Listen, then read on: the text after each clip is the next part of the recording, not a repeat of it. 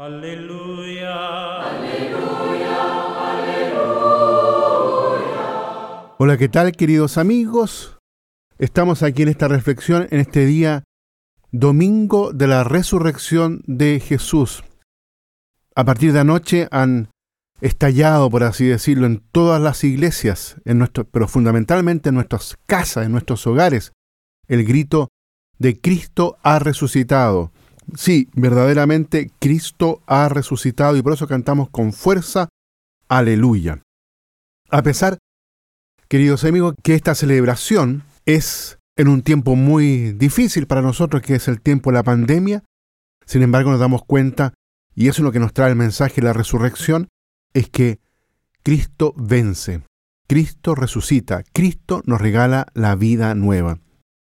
Y en ese contexto entonces, a pesar de que quizás nos mueve todavía algo de incertidumbre, los quiero invitar para que juntos reflexionemos el Evangelio de Juan en el capítulo 20, los primeros nueve versículos que se nos regala en este primer domingo del el tiempo de Pascua.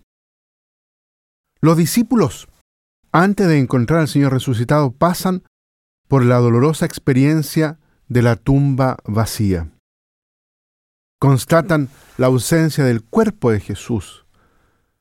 El cuarto evangelista subraya quizás esto en forma muy acentuada, introduciendo esa tensión de visión, fe, visión espiritual que recorre de modo creciente los capítulos 20 y 21 del Evangelio, interpelando de este modo a todos nosotros que creemos sin haber visto.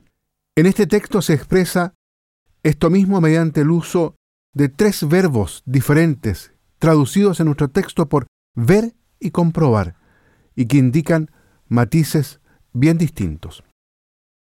Los relatos de la resurrección se abren con dos precisiones cronológicas. El domingo por la mañana y el segundo muy temprano antes de salir el sol.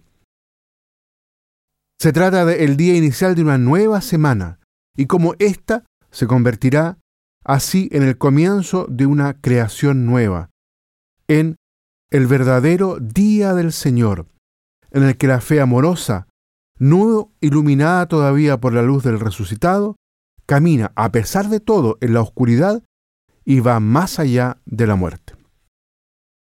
María Magdalena, quien está en el centro del Evangelio de este día, es el prototipo de esta fidelidad. Al llegar al sepulcro, probablemente no sola, capta, como dice el texto original, con la mirada, que la piedra que tapaba la entrada había sido movida.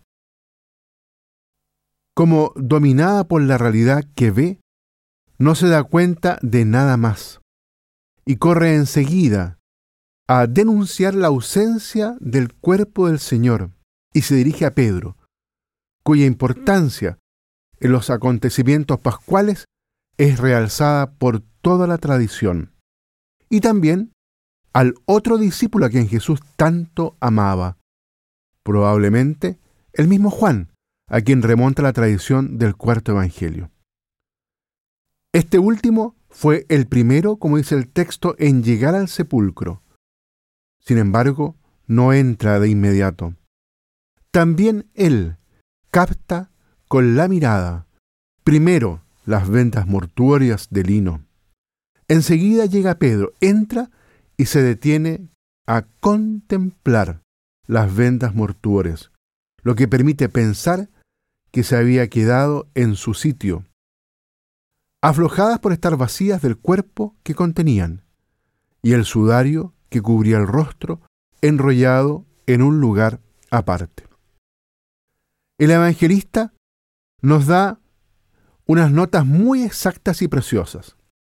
Resulta significativo la diferencia entre estos detalles y los correspondientes, por ejemplo, a la resurrección de Lázaro en el capítulo 11. El lento examen a que somete la mirada de Pedro, cada detalle particular dentro del sepulcro vacío, crea un clima de gran silencio, de expectante interrogación.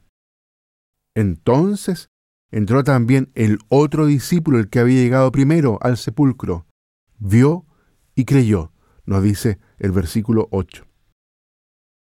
Aquí el verbo que se ocupa es aiden en griego. Para comprender su significado basta con pensar que de él procede nuestra palabra idea. Ahora el discípulo, al ver, intuye lo que ha sucedido. Pasa, por así decirlo, de la realidad que tiene delante a otra más oculta, más escondida, a la cual se llega por la fe. Sin embargo, se trata aún de una fe a oscuras, como muestra el versículo 9 y la continuación del relato.